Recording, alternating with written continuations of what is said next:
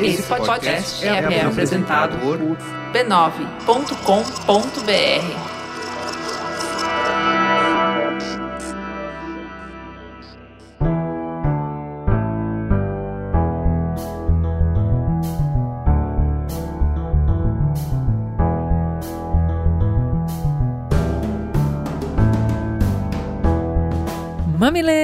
mamiletes, sejam bem-vindos ao nosso espaço de diálogo de peito aberto.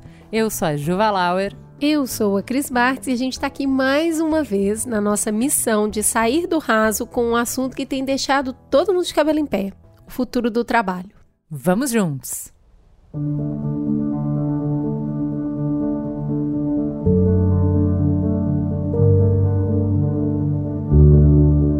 Início de ano, todo mundo pensando nos planos, na carreira e a gente se depara com uma sequência de demissão em massas na área de tecnologia e o chat GPT vindo com tudo. Lançado em 30 de novembro de 2022, enquanto a gente assistia a Copa do Mundo, o serviço da startup OpenAI atingiu um milhão de usuários em cinco dias. Ele é, basicamente, um robô virtual, chatbot, que responde a perguntas variadas e realiza tarefas por escrito. Tudo isso conversando de maneira bem fluida. O chamado salto quântico de qualidade nas interações custou nada menos do que um bilhão de dólares à Microsoft, sua principal investidora, que agora está pensando se vai investir mais 10 bilhões de dólares para treinar e aprimorar a ferramenta. As possibilidades são imensas, mas sempre que aparece uma novidade, o nosso senso de proteção anti-extinção já dispara. A IA vai me substituir? É para pensar um pouco sobre essa relação humano e tecnologia que a gente vai conversar hoje. Vamos juntos!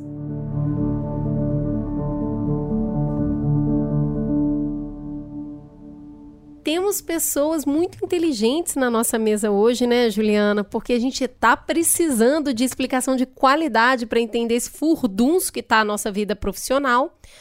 Vamos então começar por ela que falou: vou, mas vou sim.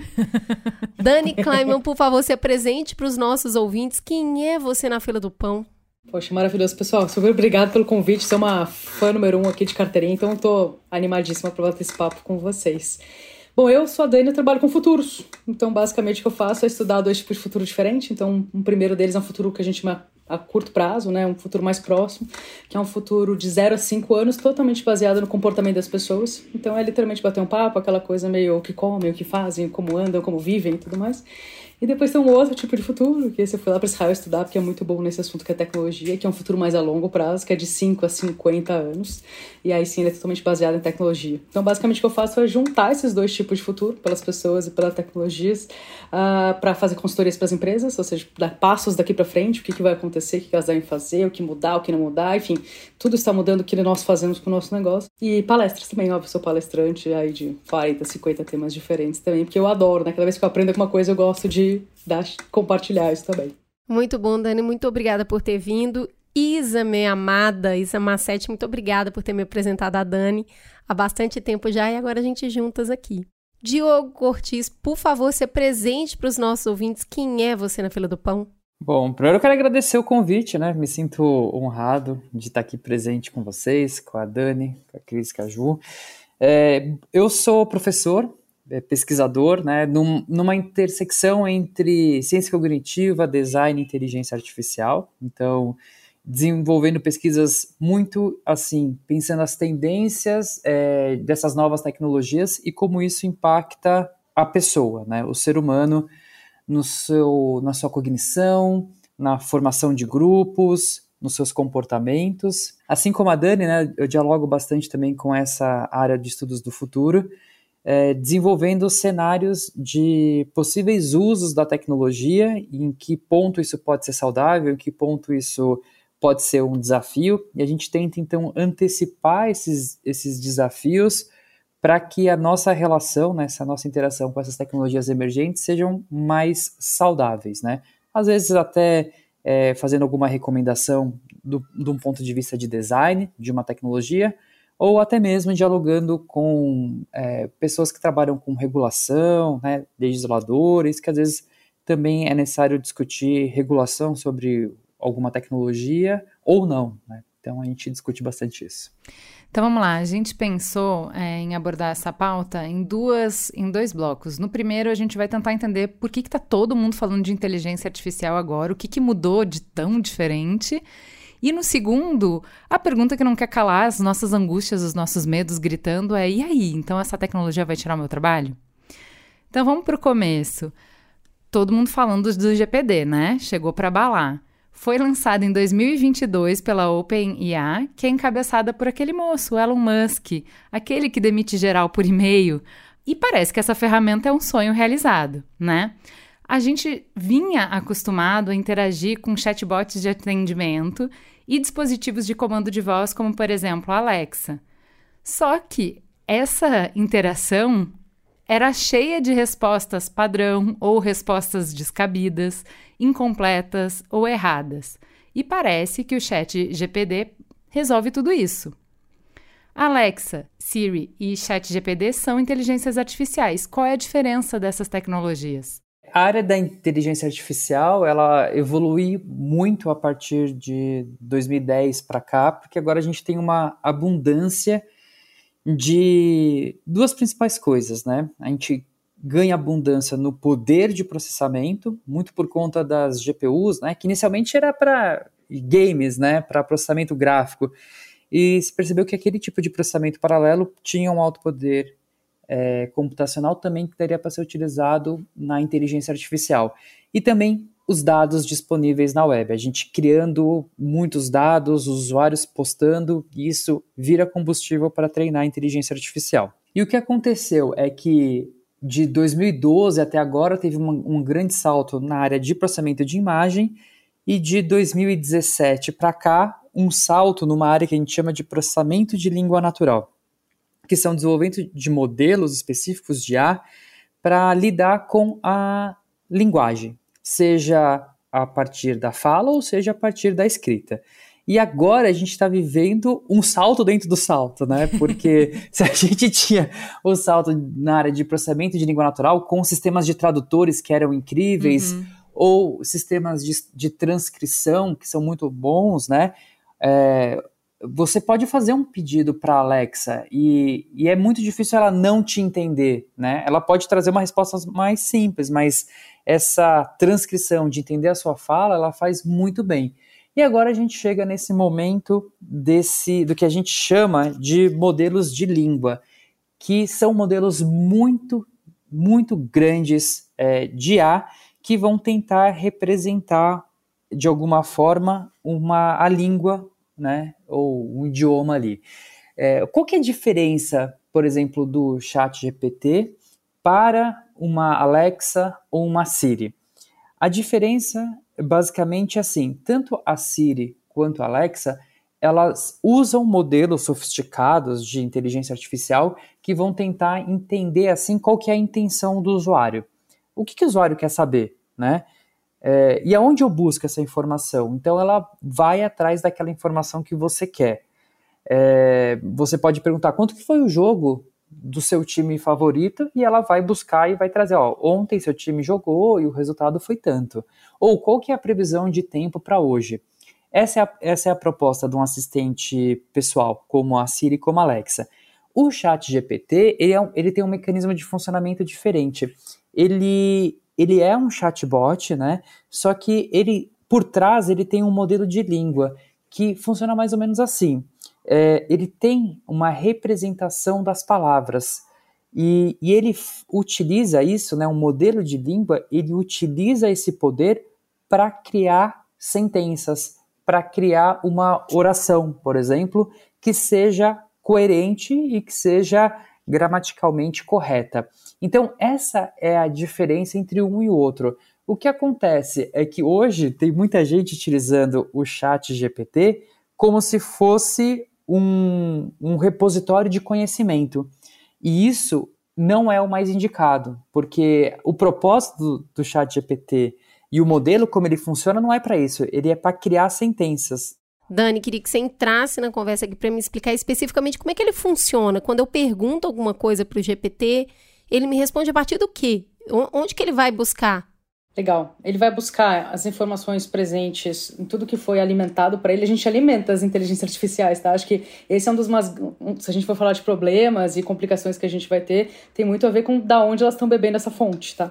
Então isso é uma questão. Mas ele se alimenta de informações online até 2021, no caso dele, tá? Então ele tem essa, essa questão, essa. Enfim, não limitação, essa programação. Ele foi feito dessa maneira. Uh, o que ele faz é, em vez dele só te devolver a informação, ele efetivamente ele tenta te devolver de uma forma humanizada, então basicamente ele tenta imitar a forma como a gente falaria. Então é muito interessante você pegar e colocar uma frase lá para ele e falar: "Você pode reescreve isso de uma outra maneira". Aí ele vai lá, ele reescreve isso. E ele vai conseguindo fazer essas coisas, essa, essas frases de uma maneira cada vez mais humanizada. Que é esse é o próximo um, um, não é o passo final de jeito nenhum do AI, mas é um próximo passo, porque a, tanto a Alexa quanto a Siri, elas não fazem questão de esconder que elas são bots, né? Sim. Elas falam daquele jeito mais estranho e tudo mais, até daquela brincadeira, mas aqui aqui não, aqui efetivamente você poderia pedir para escrever um, um texto para você, postar diretamente no LinkedIn, ficaria bastante humano. É difícil você achar que não foi um humano que escreveu. Então é isso, ele busca essas informações e ele transforma em uma coisa mais humanizada, para falar de uma maneira mais simples. Para quem é, não está acompanhando e lendo tudo a respeito disso, né, a gente vai falar aqui um pouquinho das possibilidades de aplicação da inteligência artificial. E aí, trazendo um pouquinho para a nossa vida cotidiana, tá? Alguns pedidos que eu fiz para o GPT. Eu pedi para ele criar um cardápio para minha semana, me ajudar a planejar uma viagem para Belo Horizonte no carnaval, selecionando passagem, hospedagem roteiro de blocos de rua. Pensa nisso. Pedi também para ele me dar dicas para brincar com meu filho de 4 anos. É, pedi para mim é, se ele poderia me ajudar a ser mais ativa fisicamente. Ele trouxe um plano de aula, tá? E pedi para ele como explicar o que é raiz quadrada para uma aluna da sétima série. Então, assim, dá para ter noção sobre o que ele pode fazer, pensando aqui no micro, né, nas perguntas pessoais que eu fiz para ele, o que, que ele pode fazer com o jornalismo, com a saúde, com a tecnologia, com o direito, com a educação.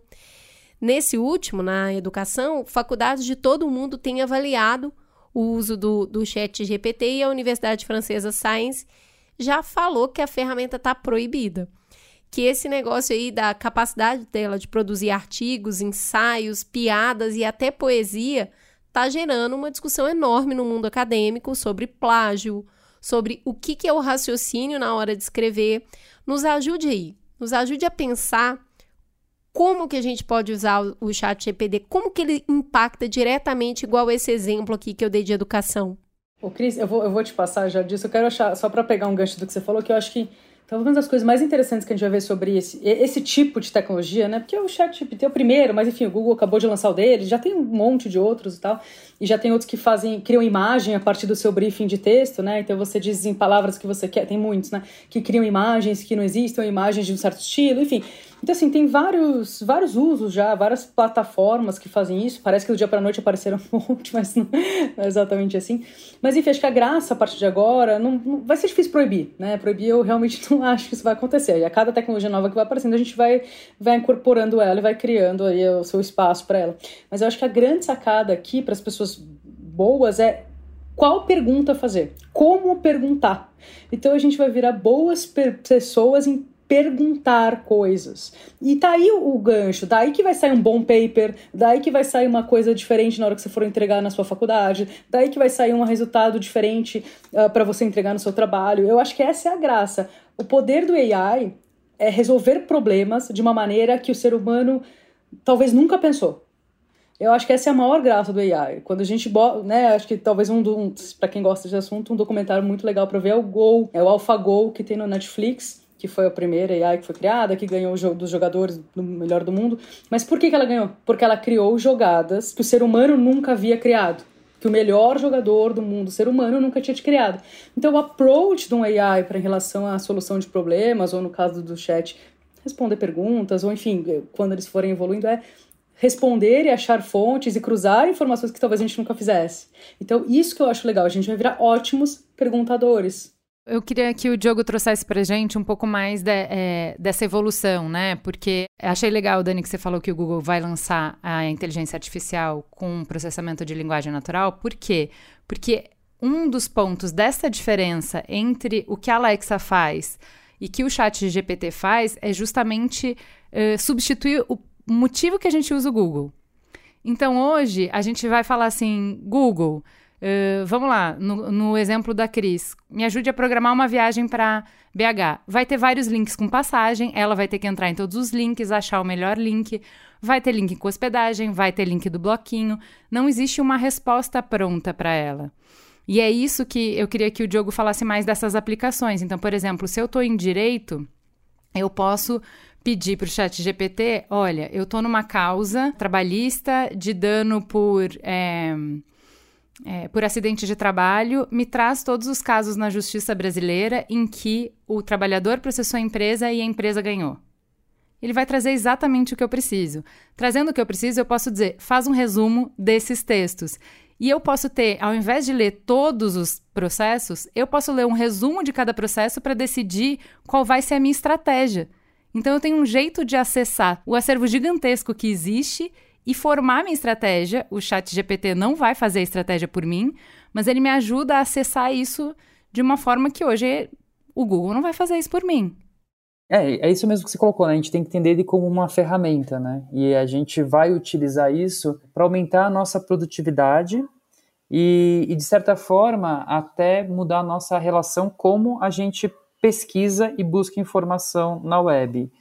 É, muita gente é, acaba, né, trazendo esse paradigma de que o chat GPT poderia substituir o Google. Quando a gente olha tecnicamente, a gente sabe que o chat GPT sozinho não substituiria o Google porque ele não busca informações novas, informações recentes. Então ele é um modelo grandão que foi treinado com base naqueles dados e ele não sabe, por exemplo, é, ele não tem uma representação de conhecimento. Acho que isso é importante que que colocar. Dizer isso? Eu quero dizer que assim, ele faz muito bem prever palavras uma depois da outra. E aí ele constrói coisas que são super legais, mas sem compromisso nenhum com a realidade. E aí eu vou dar um exemplo.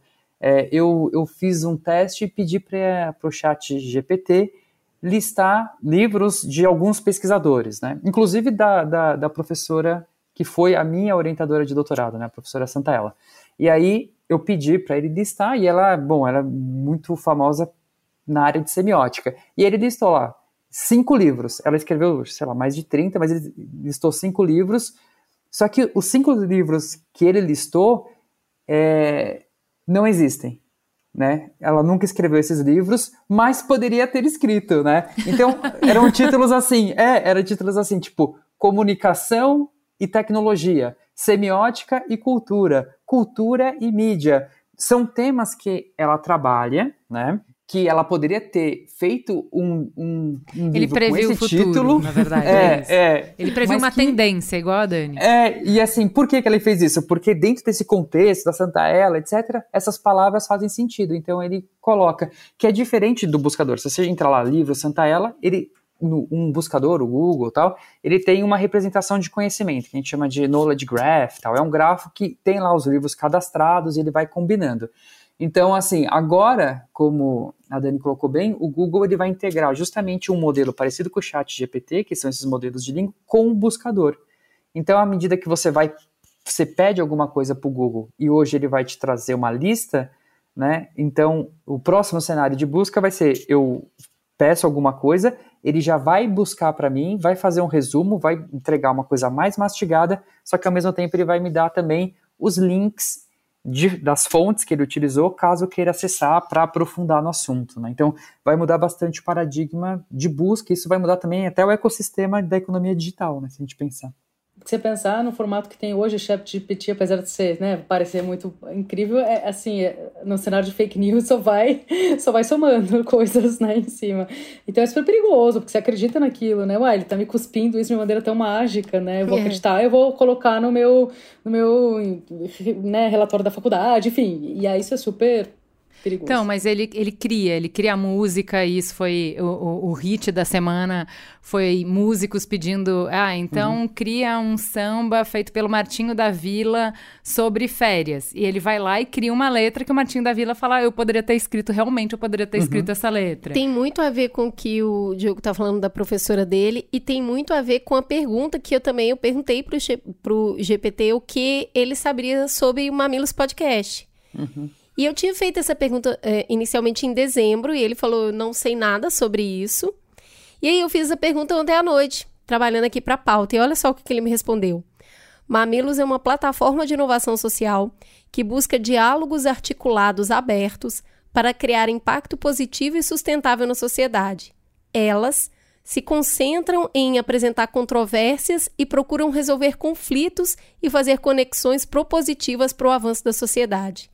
A plataforma atua através de canais próprios, como podcast, site e redes sociais, bem como metodolo metodologias próprias de consultoria e educação. Que isso, gente, tá perfeito. Copia Assim, e cola agora. Mas a gente não escreveu isso. Copia, eu sei, eu sei, foi Pois ele, é. perfeito. Copia e cola, tá então, incrível. é, é- é umas, quem são elas, né? Elas, a gente sabe que é a Cris e a Ju, porque a gente Uhum. tá aqui conversando. O, o GPT ainda não sabe quem são elas, mas ele já citou elas, inclusive no feminino. Então, assim, eu caí da cadeira a hora que eu li isso aqui. Porque ela fez uma apresentação nossa melhor do que a gente mesmo faria. É, que é o poder de geração, né? A gente chama esse- essa, essa geração de inteligência artificial, assim, ou essa onda que está vindo das IAs generativas, né? Que elas são muito boas na produção mesmo de conteúdos, né? Seja imagens, você tem IAs que são específicas para gerar imagem a partir de uma descrição, ou textos. Né? Será que são muito boas? Porque Natuzanéria, aquela linda, maravilhosa, no assunto, usou uma palavra que não sai da minha cabeça, que é pastiche. Uhum. Que é, sim, é, e- não existe. Esse texto que a Cris leu não existe. Mas essas ideias existem em vários materiais nossos. Então é um copiar e colar. E, assim, a gente já usou em algumas capas do Mamilos uma técnica que a gente gosta muito, que é, é, montagem com colagem. E é, né, isso é criativo pra caramba e fica lindo. E a gente gosta muito disso. É, mas é, tem alguma isso? coisa que é, é, é isso. Ele, ele criar alguma Um coisa nova, cria à medida que, juntando de formas diferentes, ordenando dessa maneira, não existia antes no mundo. Mas é um pastiche, né? É um, um copiar e colar de várias coisas que já existem. É, se a gente pensar no funcionamento da IA, ela é, o que, que a IA faz mesmo? Ela é, ela é um, um bom reconhecedor de padrões. Né? E aí uma IA generativa, o que, que ela vai fazer é justamente recombinar esses padrões. Né? Então, assim, eu sempre digo isso, né? que ela é uma IA generativa, ela não é uma IA criativa. Então, o, não Boa dá para comparar, é, não dá para comparar o que a máquina faz com a criatividade humana. É, o que ela vai fazer é um processo de recombinação que vai gerar uma coisa inédita, mas com base naquilo, né, naquilo que ela já viu, naquilo Que que, ela foi existe. treinada. Exato. Gente, mas assim, eu tô falando isso desmerecendo, desculpa aí, chat GPT, você é lindo, né? Porque assim, tem muitas aplicações é, que são revolucionárias pro dia a dia, pra gente com um pequeno negócio, conforme as pessoas foram falando, ah, por exemplo, você precisa, por sei lá que motivo, é, sempre é, converter imagens. Então você tem que pegar a imagem de, um, de uma extensão para outra. Você pode pedir, chat, você consegue fazer um, um, um programinha para mim, uma linha de código que, que automatiza isso? Claro, ele responde. Então, a gente não teria grana para contratar um desenvolvedor. Então, tornar o desenvolvimento, codar mais acessível, facilitar, por exemplo, a prototipação. Então, eu estou aqui com o meu aplicativo, eu queria saber se eu fizer isso, ajuda, se os usuários vão gostar desta maneira. Você consegue é, fazer de um jeito muito mais rápido do que você partir do zero e inventar a roda cada vez. Né? Então, A gente é, está falando de automação, né? A gente está falando de, de, automa né? de, deixar, de, de deixar um processo que a gente faz, que o ser humano faz muito mais rápido, muito mais eficiente, muito mais enxuto.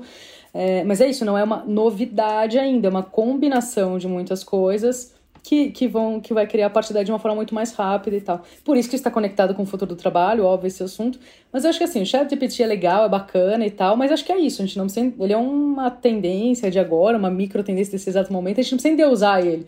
A gente precisa entender que ele é o começo, né? O começo não é o começo de verdade, porque já existe há muitos anos isso dentro das portas para dentro. Mas ele é o começo de virar mainstream esse assunto, né? De ir cair na mão de todo mundo, das pessoas saberem do que elas estão falando pela primeira vez, ter contato com isso pela primeira vez, e que daqui para frente senão vai parar, né? Porque por enquanto é a gente criando e a gente alimentando as AIs, e daqui a pouco é a própria AI se criando e alimentando a própria AI. E aí a gente perdeu a mão. Aí tá fora da nossa mão e aí acabou o nosso controle total. Então, assim, isso vai crescer e vai virar uma coisa gigantesca, mas é um passo importante, é um marco importante, mas é isso, a gente não precisa usar o chat GPT, nada disso, é um, é um passo importante. A Dani nem deixa a gente ficar apaixonada por nada elegante, né? A gente tá só apaixonada por uma nova elegância, um jeito de falar, de nos atender. Mas olha, você tocou no ponto do trabalho, eu queria entrar nisso agora. Olha só, no início, ali, novembro de 2022, que foi inclusive o mesmo mês do lançamento de GPT, o Twitter demitiu 7 mil funcionários, foi 50% do contingente dele. Na sequência, o Meta demitiu 13% do pessoal, cerca de 11 mil pessoas. Foi seguido pela Microsoft, que anunciou a demissão de 10 mil funcionários, 5% da força de trabalho. Já no início de 2023, o Google confirmou que irá cortar 12 mil empregos, 6% da sua força de trabalho. Daí o Spotify anunciou que vai demitir 6% de seu capital humano, cerca de 600 colaboradores. O BuzzFeed cortou 12% do pessoal e agora disse que vai reforçar o time com o uso do chat GPT. Plataformas menores como 99, Loft, Zoom e Hotmart também passaram por enxurgamentos entre dezembro e janeiro. Trabalhar nas techs faz parte do sonho de centenas de profissionais e ver esse mercado demitir tanto abala as certezas de qualquer um. O que, que esses cortes revelam? Seria um tipo de acomodação pós-explosão de crescimento durante a pandemia? Ou ainda essas empresas cresceram rápido demais para dar conta desse mundo todo e agora estão revendo os custos? Ou ainda a gente está sendo substituído por máquinas? Qual é a visão de vocês sobre os momentos das techs e o que, que vocês conseguem prever de futuro para esse mercado? É, eu acho que assim, Gini, minha opinião é assim, acho que é uma misturinha de tudo um pouquinho que a gente viu. Acho que primeiro as big techs estavam super infladas mesmo, né? Enfim, acabaram contratando um monte de gente, porque é muito difícil contratar. Eu já tive duas startups, é muito difícil contratar programador, assim, ainda mais no Brasil, era assim, impossível, era... E ainda mais quando você é startup, você também não pode contratar o cara que brilha mais, ou seja, você não tem dinheiro, enfim, então é super complicado. Então, assim, tinha esse negócio que eu vou trazendo todo mundo para dentro, a gente vai dando vazão. Mas eu acho que também rolou um grande momento aí de, de promessas que as tecnologias iam explodir muito rapidamente, elas iam acontecer muito rapidamente, e não foi bem isso que aconteceu. Acho que talvez o maior case que a gente tem é o metaverso, né? Então, o Mark precisava dar um rebranding no Facebook urgente, que estava caindo ali, né, cada livre, e o rebranding dele foi tirado do, do, do, bolso ali, metaverso, eu vou virar isso, eu mudo a empresa, mudo o nome, tudo. Só que eh, tem uma frase que é muito boa em inglês, que fala assim, the technology wasn't there. Assim, a tecnologia não estava lá, cara, não existia ainda tecnologia possível para transformar um óculos de VR em totalmente acessível, né, para que as pessoas possam comprar e ter em casa, para que tire o enjoo de todo mundo. A próprio, eu, eu, eu tenho um MacBook Pro, eu não consigo rodar o Decentraland, que é um desses metaversos, não roda no meu computador, ou seja, não está feito para isso ainda, né, perfeitamente. Mas eles foram forçando para que isso fosse acontecer, e isso aconteceu, acho que em, várias, em vários lugares diferentes. Então eu, eu sinto que é um, esse momento, assim, a gente tem, talvez o Twitter seja um, um pouco particular por conta do, da administração ali do Musk, que é, enfim, um assunto particular, mas eu acho que no resto a gente tinha essas promessas, essas necessidades muito grandes de crescimento muito acelerado, e the technology wasn't there, assim, sabe? Então a gente agora volta, volta a ficar num ritmo menos acelerado. E claro que por outro lado a gente vai ter tecnologias que vão acabar automatizando processos também. Então sim, alguns desses cargos eles vão ser substituídos por pessoas, por tecnologias que possam automatizar isso, por enquanto trabalhando mais em duplas, né? Tecnologia com uh, uma pessoa, mas talvez eu possa diminuir um pouquinho esse número. Então, eu, na minha opinião, é uma mexidão, é um pouco de tudo isso junto mesmo. É, eu adicionaria também é, o contexto econômico, né, que a gente está vivendo, né? Então a gente teve uma, uma época de pandemia onde você teve um crescimento muito grande pelo universo da tecnologia, do digital. Então as empresas correram para contratar, expandir seus serviços com algumas promessas tecnológicas, como a Dani colocou. E a gente, né, estamos saindo da pandemia, né, e, e o cenário econômico e político é diferente. Então você tem uma taxa de juros elevadas, você vai ter menos investimento, ao mesmo tempo as empresas viram que elas estão inchadas, porque mesmo com essas demissões que as big techs estão passando, elas ainda continuam maiores do que antes da pandemia. Então, elas contrataram tanto na pandemia que, mesmo demitindo esse monte de gente, elas continuam ainda maiores, né? Então, é essa combinação de tudo. E aí, assim, o que eu vejo é o impacto né, da IA na tecnologia, é, no desemprego hoje, nesse, ou nessa onda de demissão, eu vejo que ele é bem pontual, né? Ele vai ser bem pontual. É, eu acho que os motivos são esses outros que a gente já citou. Mas pensando no futuro, com certeza a gente vai ter diminuição. Eu não vou dizer que a IA vai matar profissões. Isso eu acho que é um exagero. A IA vai matar profissões. O que ela vai fazer é diminuir postos de trabalho, porque é. a IA vai, vai, aumentar a produtividade, né? Exato, esse é o, esse é a, a, o real medo. Eu vou trazer para a comunicação, que é o mercado que a gente conhece os processos, para te expandir essa pergunta, porque, vamos lá, essas inteligências artificiais de geração de imagem que a Dani estava citando, né? Uh, a gente aqui no Mamilos, por exemplo, precisa de arte de capa toda semana. Uhum. A gente poderia tranquilamente fazer a arte da capa é, nesse no Mid Journey, por exemplo, é, porque as capas ficam muito legais, mesmo sendo pastiche, dependendo, como a Dani mesmo falou, das perguntas que a gente faz, e nós somos boas perguntadoras, a gente criou capas super legais. Qual é a questão? Dentro do nosso mercado, sei lá, 80% do trabalho é desdobrar peça. 80% do trabalho acontece depois que você teve o conceito, a ideia. E aí você precisa derrubar para todos os canais. Por exemplo, aqui um, um, um, trabalho que a gente tem grande no Mamilos. Vai sair o programa com vocês de uma hora. Eu preciso transformar isso em pílulas. Isso é o, a maior parte do trabalho. Isso, essas inteligências artificiais já conseguem resolver. No nosso mercado de comunicação, você começa a parte de baixo, a base da pirâmide, é usada para fazer esse tipo de trabalho. Você aprende o dia a dia a resolver problemas, a fazer perguntas, a criar ideias, a criar conceitos, a pensar em soluções nessa labuta do dia a dia, nesse quebrar-pedra que a gente chama. Uhum. Se a gente exclui a necessidade dessa base, a gente exclui, sei lá, 80% do mercado. Como é que a gente forma os próximos 20% que a gente ainda vai continuar precisando? E o que, que a gente faz com 80% dessas pessoas? E, de novo, eu estou dando exemplo aqui de comunicação, mas sei lá, eu entrevistei no Código Aberto o fundador do Contabilizei, que fez a mesma coisa para contabilidade. E assim a gente vai para uma série de outros trabalhos. E aí, Diogo?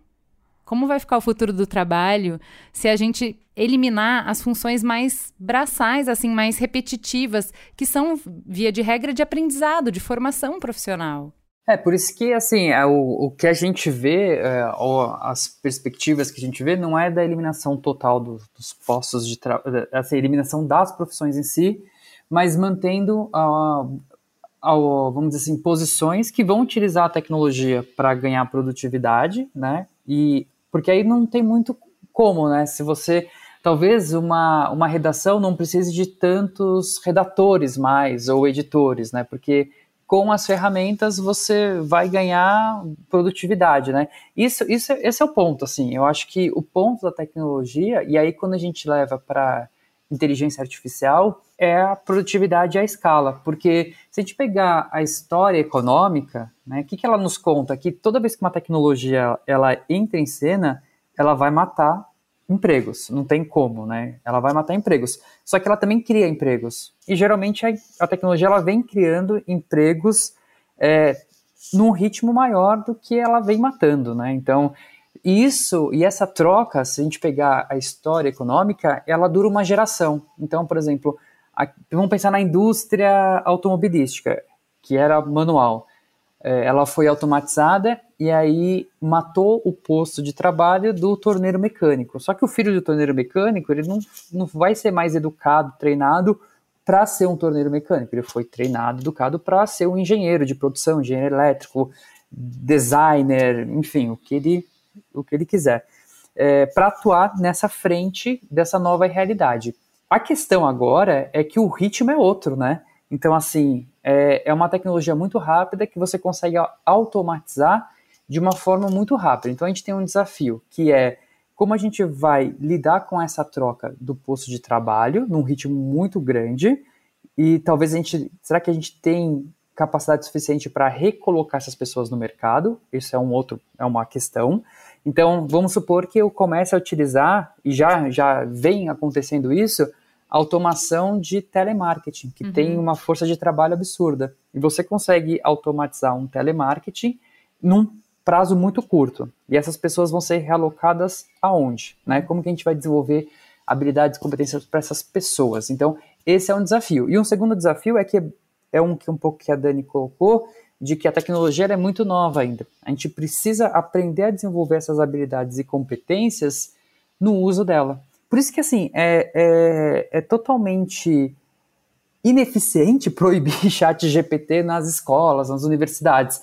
Porque, assim, é, vai, pro, vai, vai proibir como, sabe? Tipo, ah, beleza, vou. As, as escolas de Nova York fizeram isso. Ah, você não consegue acessar de dentro da escola. Mas não tem celular, gente, sabe? Ou ele vai usar em casa. Que bonitinho, é, né? É, tá proibido. É, é muito melhor levar para a sala de aula e discutir com os alunos. Ah, vamos fazer uma atividade aqui, vamos perguntar para o chat GPT uma coisa, ou vamos pedir para ele gerar outra coisa e vamos desenvolver a partir disso vamos entender os limites da tecnologia, né?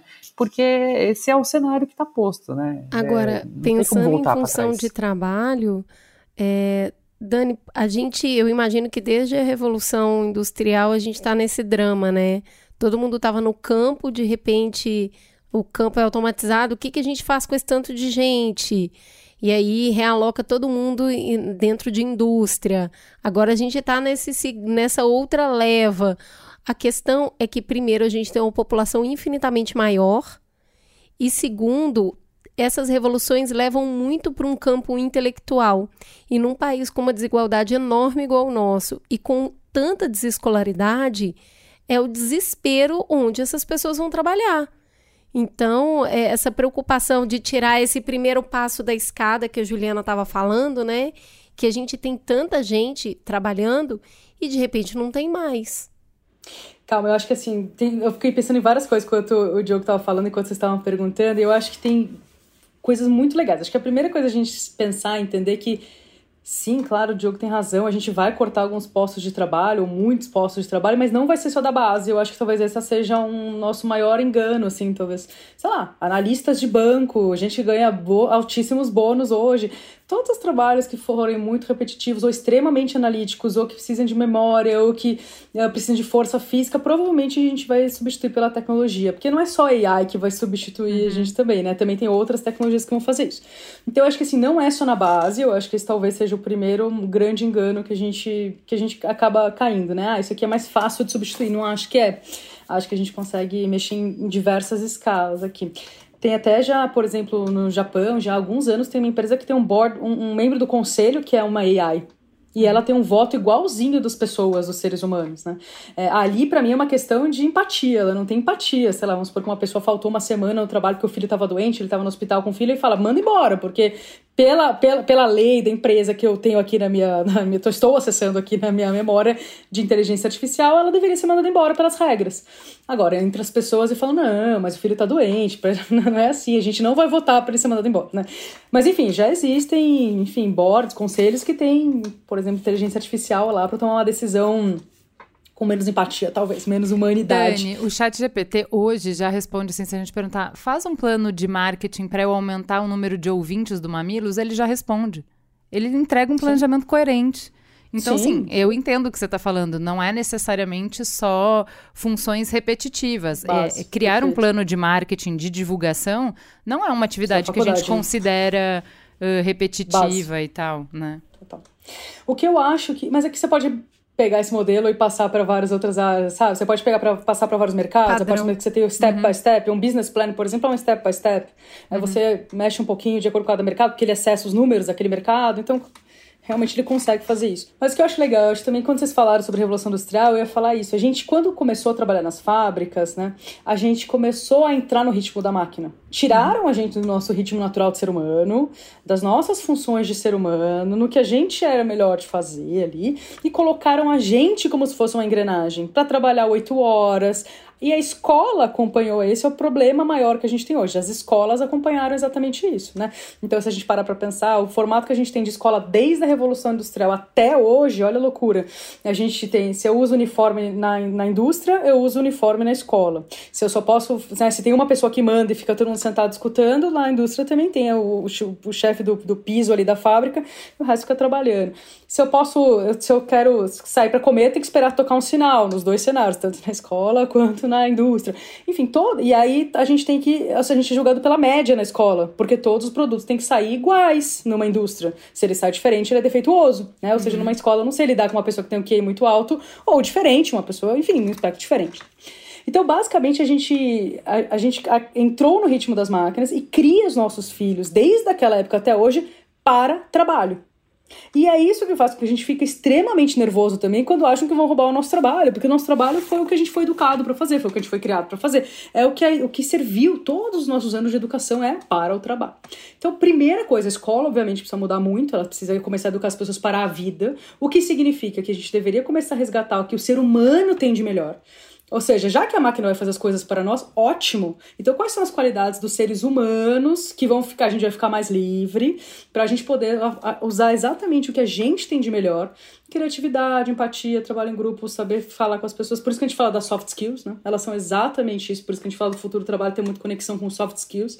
Porque isso a gente é melhor e vai demorar um tempinho aí para as outras tecnologias conseguirem passar, né? Que foi o que o Diogo falou. Ele cria de referências, mas ele não cria da imaginação. AI não tem imaginação ainda, né? Então, efetivamente, a gente vai usar os nossos human skills para o nosso futuro do trabalho. E aí vão se criar diversos novos postos também. E aí a gente vai trabalhar em dupla com essas tecnologias. A gente vai dar o que ela não tem, ela vai dar pra gente o que a gente não precisa fazer, porque a gente não é máquina. O Dani, que ela vai automatizar mas, pra gente, né? Mas isso requer um outro jeito de se organizar como sociedade, uma outra economia. E é isso que eu achei Perfeito. brilhante no SXSW pré-pandemia. Os caras falando, a revolução que a gente precisa não é de máquina. A gente não tá precisando de mais tecnologia em termos de processamento e tal. O que a gente está precisando é de uma revolução de humanas.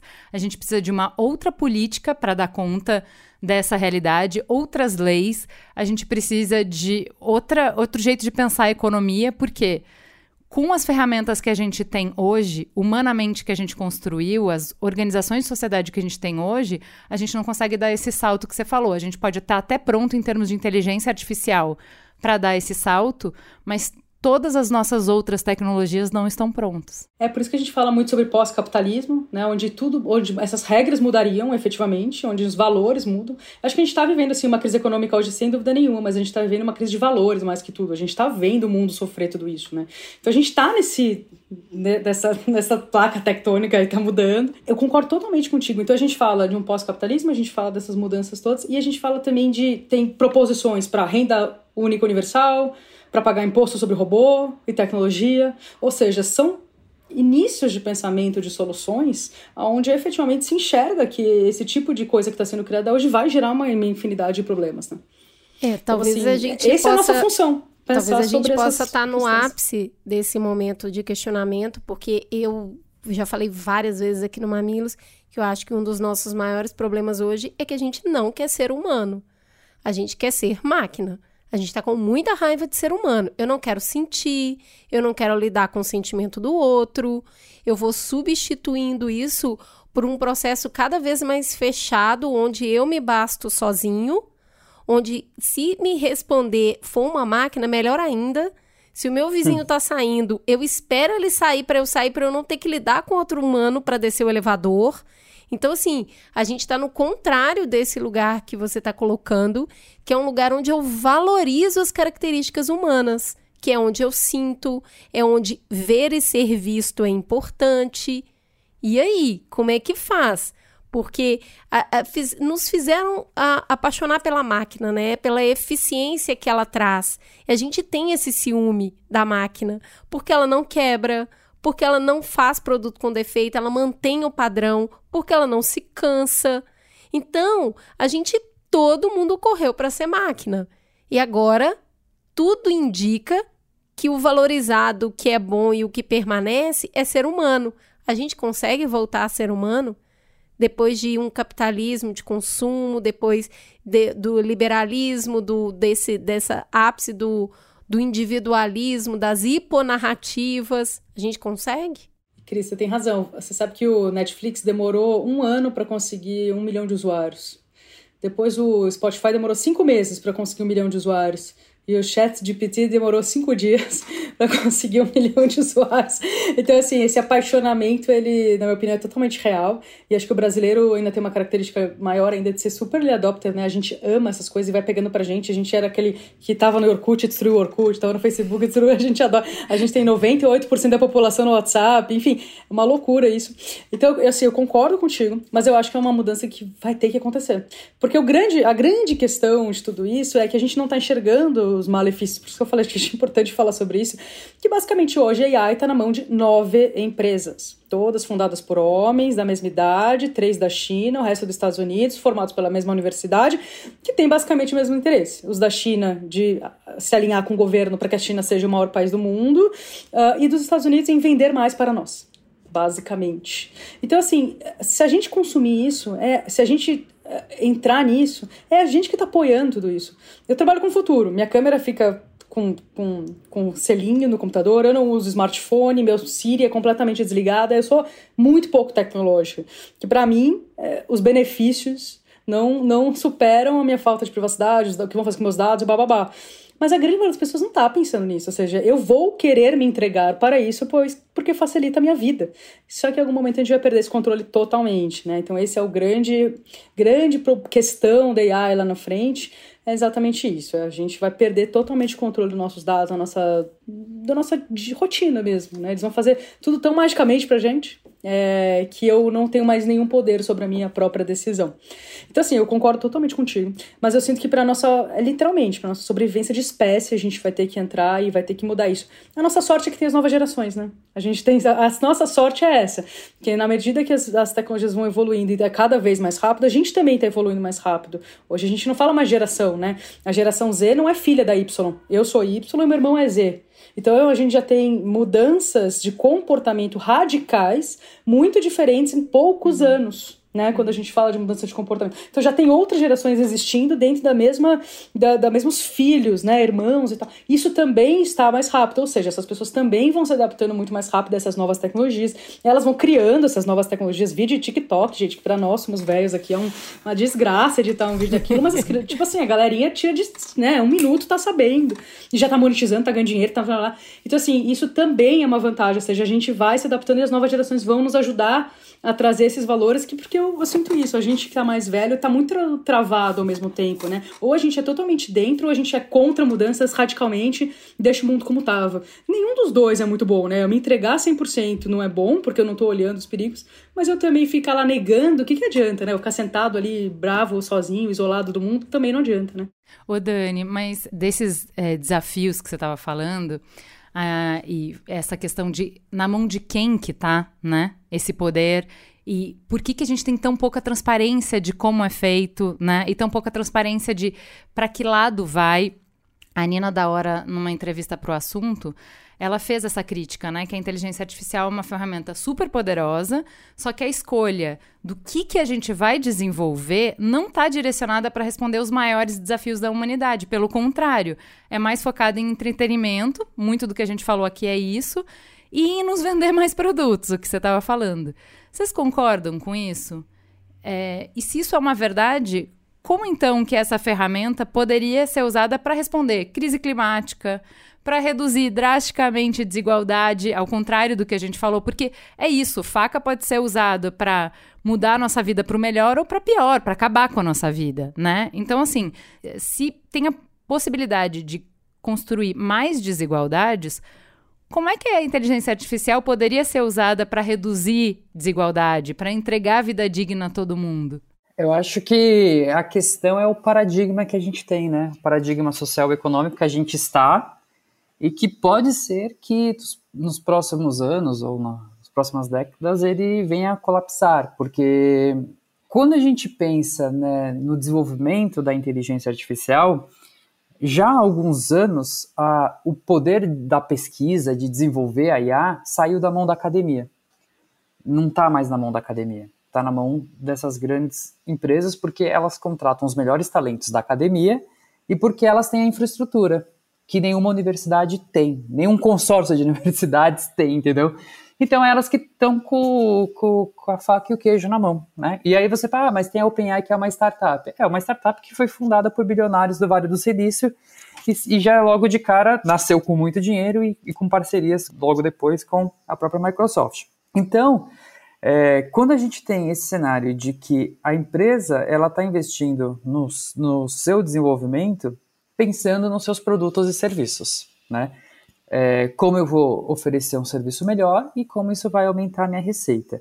Existem pesquisas específicas para tentar melhorar alguma coisa? Tem, por exemplo, a DeepMind, que é uma empresa do grupo Alphabet, ele tem trabalha com a, o AlphaFold, que é de pesquisas para de proteínas tal mas também é, é, visando algo que pode ser comercializado, né?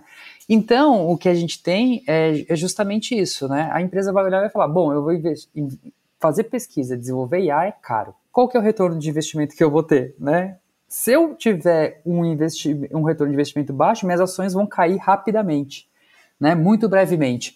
Então, quer dizer, eu preciso olhar para esse paradigma. E, ao mesmo tempo, está causando um, um impacto social também.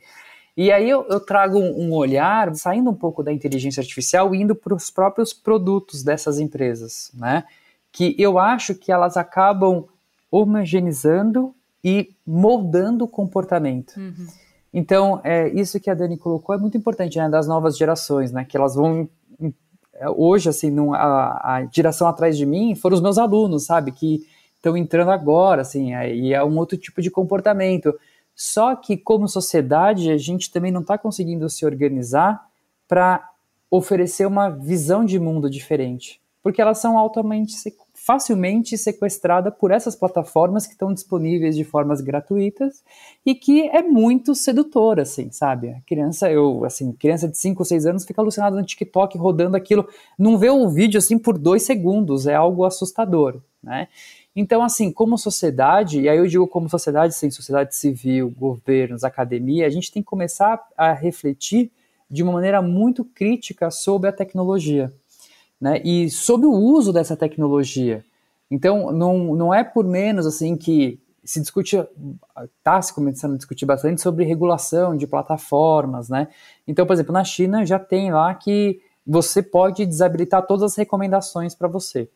Porque a recomendação é um mecanismo que te coloca num comportamento automático. Assim, uhum. você pega o TikTok, tem uma pesquisa muito legal de, de neurociência do TikTok que mostra exatamente isso, né? Que fizeram um experimento com ressonância magnética mesmo, funcional.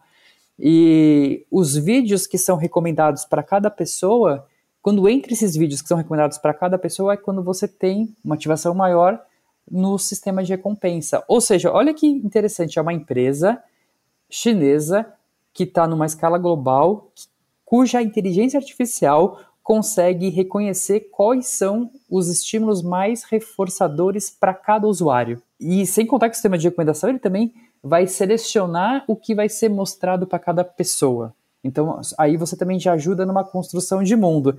Então, assim, eu, eu eu tenho para mim uma imagem de que a sociedade ela está adormecida, adormecida de não saber se entender com esse com esse universo da tecnologia, porque a tecnologia é muito é muito sedutora, né?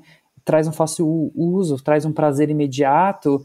Então, pensando nessa nessa nesse nesse olhar para o futuro, é justamente isso, um olhar mais crítico, e eu acho que aí o papel da educação nesse sentido, com essas novas gerações, talvez seja fundamental para que a gente consiga criar algo novo, né? Novos paradigmas, né? Nossa, Diogo, você falando é. isso me trouxe tanto o paralelo do cigarro, de quando o cigarro surgiu e o quanto aquilo era charmoso e era poderoso e fez parte do estilo e a galera fumava loucamente e é óbvio, tudo hoje é mais rápido, então eu acho que ainda escapa mais às nossas mãos. Mas eu vejo um paralelo muito claro entre uma, uma coisa nova que surge, a gente se lambuza usando aquilo, não sabe fazer. Eu vou te falar, quem tem filho tá sofrendo o inferno. Eu sou a última, faço parte da última geração que viveu o on e o off. Meus filhos já nasceram só no on. Então, para eles, isso é vida. E para mim é tipo de jeito nenhum, mega de um limite para usar, só que é muito sedutor. Chama o tempo inteiro, Né? Eles, eles, eles criam toda uma vida e uma visão de mundo a partir desse consumo. E eu ainda tenho duas diferenças geracionais. Eu tenho uma de 12 e um de 4. E o de 4 não tem acesso a celular e TikTok, mas na televisão que ele está assistindo, ele não assiste nada inteiro. Ele pula e pula e pula e pula como se fosse um TikTok. E eu fico olhando aquilo pensando, como? Se essa criança nunca acessou uhum. TikTok, como? Ele Porque tem... ela está em busca daquele estímulo mais reforçador para ela. E né? ela tem o conteúdo infinito que a gente não teve, né? Que a gente acabava o show da Xuxa e não tinha mais nada para assistir. Tinha as listras. Né? Tinha as é. listras é. na TV, né? Corujão e, e que... acabou. E aí não tem, o conteúdo é infinito. E eu acho que também isso é até uma consequência do que você mesmo comentou, né? De que a gente está deixando de ser humano, né? Assim, das relações sociais, né? De esperar o vizinho sair, ou oh, agora que ele saiu, eu vou sair para não ter que falar oi, né? E assim, é, é, um, é um próprio consequência dessa, desse processo, dessa relação que a gente vai construindo também a partir das redes, né? É, tem, assim, uma pesquisadora que eu gosto muito, é, assim, sou fã, é a Sherry Turkle, ela é do MIT, e ela fala isso já, assim, há décadas, né? Ela tem até um livro que é aquele Alone Together, né? Pô, a gente tá, a gente, a gente tá deixando de lado, né? Esses, esse, esse relacionamento mais aprofundado e tudo tá virando muito superficial, proporcionado pelas redes, porque ela facilita muito isso, né? Então, esse contato físico, né? O experimentar um, algo em conjunto, né? Então, isso é importante para a gente resgatar esses valores humanos, né? E ter aquele momento da pausa, né? Parece que hoje a gente tem que ser produtivo 100%. Sabe, o, o nada me irrita mais do que trabalho enquanto eles dormem, sabe? nada, nada me irrita mais. Mas eu assim. Tô querendo, eu tô tanto querendo fazer o contrário. Sabe o é, que, que não, eu, eu, eu, eu fico impressionada, Diogo? Porque, como a gente é dessa geração, a gente é da, da geração que viu o advento de ter alguma coisa na tua mão para te é, ocupar no microtédio. Então a gente não fica nem um minuto de fila parado sem fazer nada. E agora todo mundo com burnoutinho, mas nada a ver uma coisa com a outra. O fato de que o seu cérebro tinha muitas pausas, tinha poucos estímulos de, é, intensos, a gente socou estímulo o tempo inteiro e agora tá todo mundo com doença mental, tá todo mundo burnoutadinho, mas nada a ver uma coisa com a outra, nada a Exato. ver. Exato, e isso acho que também vai nesse processo de reflexão. Falta tempo Microtédio. Gente, é, Pensa é, nisso, Diogo, é, por favor. Microtédio. A gente não é. pode esperar não, 30 segundos. Não, Você não dá 30 celular, segundos de pausa pro seu cérebro. E já vai dar bom. Você acha que vai já, dar bom. É, impossível. E falta esses momentos longos, né? De pausa mesmo, de reflexão, da gente ter essa reflexão. Pô, Ou será que, que, a gente tá fazendo, tá velho? Né? E os jovens já vão vir com outro chip e nem precisa nada eu, disso, é, gente. Eu ia dizer isso, eu a acho gente isso. deu o Lick Frog. É papo de velho aqui, Não, velho, gente, não. Pra a, mim isso aqui é papo de velho, Os vão viu? ter outros problemas e outras soluções e eles vão dar conta disso. Eu nem vou estar mais aqui, tá tudo certo, gente. eu, eu ia dizer isso, gente. Eu acho que a gente tá discutindo isso aqui por causa da nossa idade, vou ser sincera. Eu acho que tem uma questão de idade mesmo, porque a gente, a gente apesar de trabalhar com tudo, se achar moderno, a gente vai vai puxando, ah, não, mas não era assim, ah, mas eu sentava com minhas amigas para tal coisa. Eu acho que tem uma nostalgia que, que faz com que a gente olhe para o que está acontecendo hoje com, com desconfiança e com uma, de um jeito ruim. E eu acho que a gente consegue ser humano, mesmo conversando por uma tela, mesmo estando no metaverso. Eu, eu acho que a gente tem essa capacidade. Então eu não sinto que ter o digital no meio nos desumaniza. Então isso eu também acho interessante. Se a gente conseguir seguir utilizando as nossas, nosso core humano, é, eu sinto que a gente não importa nossas plataformas de interação, sabe? Porque, ou seja, eu tô tentando provocar pra gente ser um pouquinho menos velho. É, eu acho que isso é importante também, assim, sabe? A gente, a gente, a gente olhar para o que, que, vai acontecer. Mas o que eu acho. A gente tá falando assim de um, de um futuro mais distante, vocês falam de tédio, se, né, a gente não aceita o tédio, ou seja, a gente tá reclamando de falta de tempo, né? Ah, eu vou trabalhar enquanto os outros dormem, eu vou. É, uma, uma, uma, uma, produção extrema que a gente tem hoje, né? Uma coisa de trabalho, como se. Eu fico um tempão, eu saio do trabalho e começo a postar no LinkedIn, que é uma rede de trabalho para falar de trabalho, para conseguir outro trabalho. Enfim, é uma coisa que a gente faz. Mas olha que interessante, talvez no futuro, quando a gente tiver muitos postos de trabalho ocupados substituídos pela tecnologia, talvez nosso problema seja o oposto. Talvez a gente vai começar a morrer de tédio. Literalmente. Eu vou morrer porque eu não tenho nada para fazer. É sobra de tempo. olha que interessante, pode mudar tão radicalmente nossa questão, nosso problema, que eu vou morrer ou eu vou ficar com sobra de tempo e é isso que vai me matar. Essa vai ser a angústia do futuro meu Deus, eu não tenho nada para fazer. Nossa, queria tipo... tanto. Uma menina de repente me deu uma vontade, lá, assim, logo, né? porque eu vou te falar, enquanto tiver uma louça a parear, ninguém vai morrer de tédio. Enquanto tiver criança falando pra você brincar com ela, não vai morrer de tédio. Porque então... isso é uma magia legal. Meu filho pode estar tá lá toda hora pedindo pra assistir alguma coisa. Se eu falar, vamos jogar bola, ele larga na hora e vai. Então, é, é, essa questão do tempo, eu acho ela interessantíssima. Espero chegar nesse lugar, porque até hoje, toda a tecnologia que entrou na minha vida para me dar mais tempo, eu só trabalho mais. Né? E, e, a máquina agora lava roupa, então eu estou descansando? Não. Eu arrumei outra coisa para fazer. Ah, mas, mas agora. se você está entrando no tempo da máquina de novo, você tem que Exato. falar: bom, que bom, a máquina está lavando a roupa, vou ler um livro. Eu me livrei deste, é desta uma hora. Faz. Gente, é isso que eu tô falando. Um piano Mas a gente mecânico. precisa ir se treinando. Exato. É muito sabe? Bom. A gente precisa ir se treinando. Exato, né? é disso que eu tô falando. A gente substitui por uma outra coisa que não necessariamente é prazerosa. Até é isso, você vai entupindo o seu dia de trabalho, talvez o trabalho mais para o capital e menos para casa, mas você continua. Ah, que bom, agora tem online. Aí você não tem mais horário para parar. Vira uma coisa ubíqua, né? O trabalho virou uma coisa ubíqua totalmente. Tá em né? todos os lugares o tempo Exato. inteiro. É. Gente, mas ó, pra encerrar, a gente precisa encerrar. Eu re é, recomendo demais é, Piano Mecânico, que é um livro do Kurt Vonnegut que fala uhum. exatamente isso. O cara escreveu, sei lá, voltando da guerra do Vietnã, tá? E ele escreveu, parece que ele tá escrevendo para a gente agora. Então é isso. É Uma... muito bom esse livro, é muito boa essa discussão. Eu amei ter vocês aqui. Eu, eu acho que esse exercício de imaginar o que a gente ainda não sabe precisa ser coletivo. Então, queria muito agradecer vocês trazerem esses olhares aqui para a gente imaginar como que a gente pode aproveitar o melhor das ferramentas que aparecem. Eu acho que é super natural, a gente está sempre com medo de ser extinto, né? A gente já vem pela, vamos me extinguir. Isso é bem humano. É, bem, é humano, bem humano. E, né, e aí a gente vai falar mal e vai ficar apaixonado, porque isso também é humano, se apaixonar. E aí a gente vai conversando sobre isso para usar da melhor forma possível. Então, muito obrigado por virem até aqui e trazer um pouco desses olhares para gente. Poxa, gente, muito obrigada. Fiquei, adorei o papo. Sim, se eu puder recomendar um livro sobre AI, só eu recomendaria o livro da Amy Webb, que é, Amy acho Webb, que em inglês chama The Big Nine. Acho que em português chama os nove gigantes da, da IA, alguma coisa assim. E aí lá a gente consegue, dá pra ver todo o panorama, desde a história até o que faz cada uma dessas grandes nove, empre nove empresas que dominam a AI hoje. Eu queria também agradecer, foi um prazer estar aqui, conhecê-los, assim, né? Ainda que gravando de forma mediada pela tecnologia, né? Foi, foi um prazer também estar aqui com a Dani. E é isso, acho que o futuro a gente vai ter muitos desafios, né? Não só tecnológicos, mas de paradigmas também, né, econômicos, científicos, sociais, que a gente vai ter que repensar, né. É, e aí, se eu pudesse, então, deixar um livro de indicação, eu deixaria um livro chamado The Loop, que saiu o ano passado, é, que mostra bastante essa ideia de como a tecnologia ela vai moldando o nosso comportamento, principalmente os temas de recomendação, né, o que a gente estava discutindo, ou seja, ele aprende sobre o seu comportamento com base no que ele mostrou, aí você se comporta, ele aprende mais, só que com base num, vamos dizer assim, num, num espectro que ele mesmo delimitou. Aí você se comporta de novo e, e assim vai, né?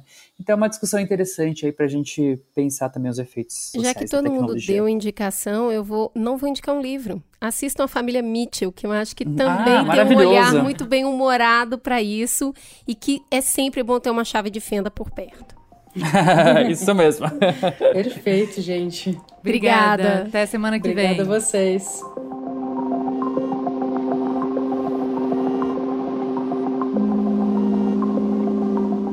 Dani, no finalzinho aqui da nossa conversa, falou sobre a inteligência artificial carregar com ela todos os preconceitos que a gente tem como sociedade. E nesse caso, quem desenha essa ferramenta tem uma só cor. Não só o GPT. De acordo com uma pesquisa feita pela Preta Lab, em conjunto com a TogWorks, sobre o mercado de tecnologia, em 33% das empresas do setor não tem nenhuma pessoa negra. Os outros 67%, o contingente de pessoas negras não chega a 10% do total de funcionários. Um exemplo do resultado disso. A rede de observatório da segurança mostra que 90% das prisões feitas através da inteligência artificial de reconhecimento facial foram de pessoas negras. Alguns nunca tiveram passagem pela polícia e nem sabiam como passar a integrar o banco de dados de criminosos. Então a gente perguntou para Patrícia Garrido, que trabalhou na Microsoft, na Meta Facebook e no Bank e hoje é conselheira consultiva de uma health tech e mentora na Endeavor, como ela enxerga o impacto da inteligência artificial na vida da população negra.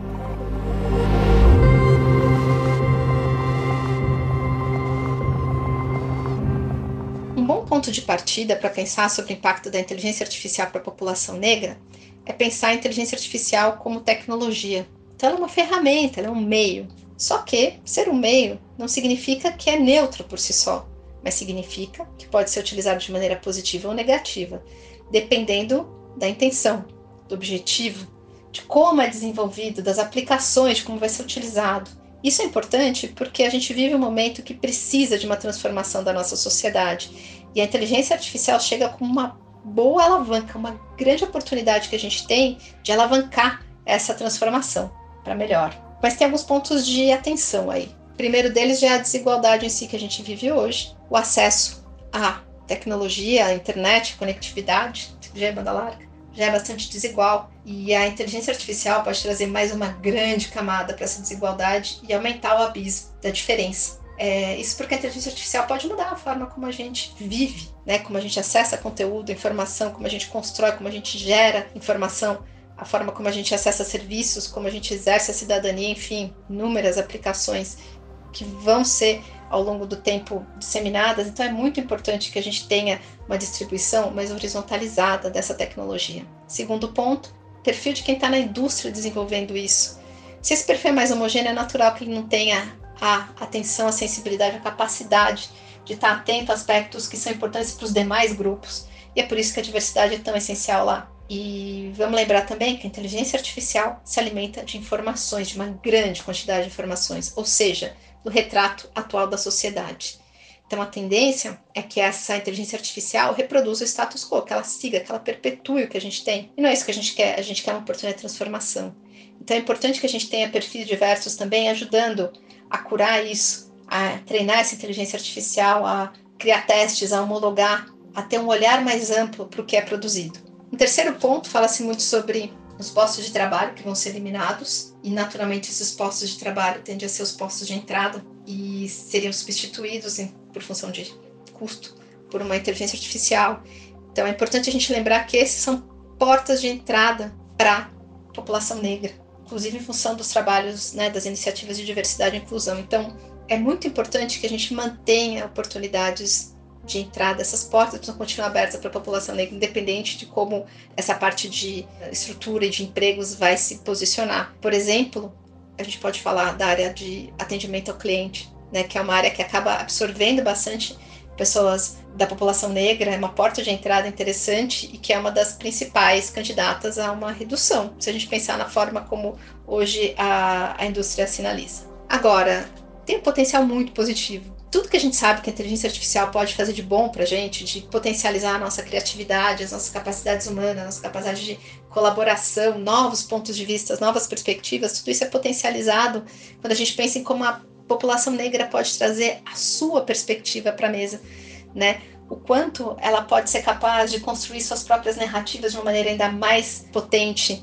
o quanto ela pode destruir estereótipos, trazendo novas formas de ser representada o quanto ela pode também trazer a contrapartida da sua percepção quanto à saúde, quanto a serviços, quanto a crédito, né? Eu falei de crédito porque, por exemplo, o modelo de crédito é um modelo muito pesado, com muitas variáveis e que a inteligência artificial já atua e pode ajudar muito a pensar em diferentes variáveis, em diferentes formas de trabalhar esse elemento que é tão importante é, para a ascensão da população negra. Então, existem oportunidades muito positivas e a gente só não pode perder a chance de fazer com que essa transformação que a inteligência artificial pode construir para a gente seja intencional e ajude a gente a sair com uma sociedade melhor no final, né? seja para a gente, seja para as próximas gerações. Então, essa é uma bela oportunidade para a população negra. A gente precisa de todo mundo junto trabalhando para que isso se materialize.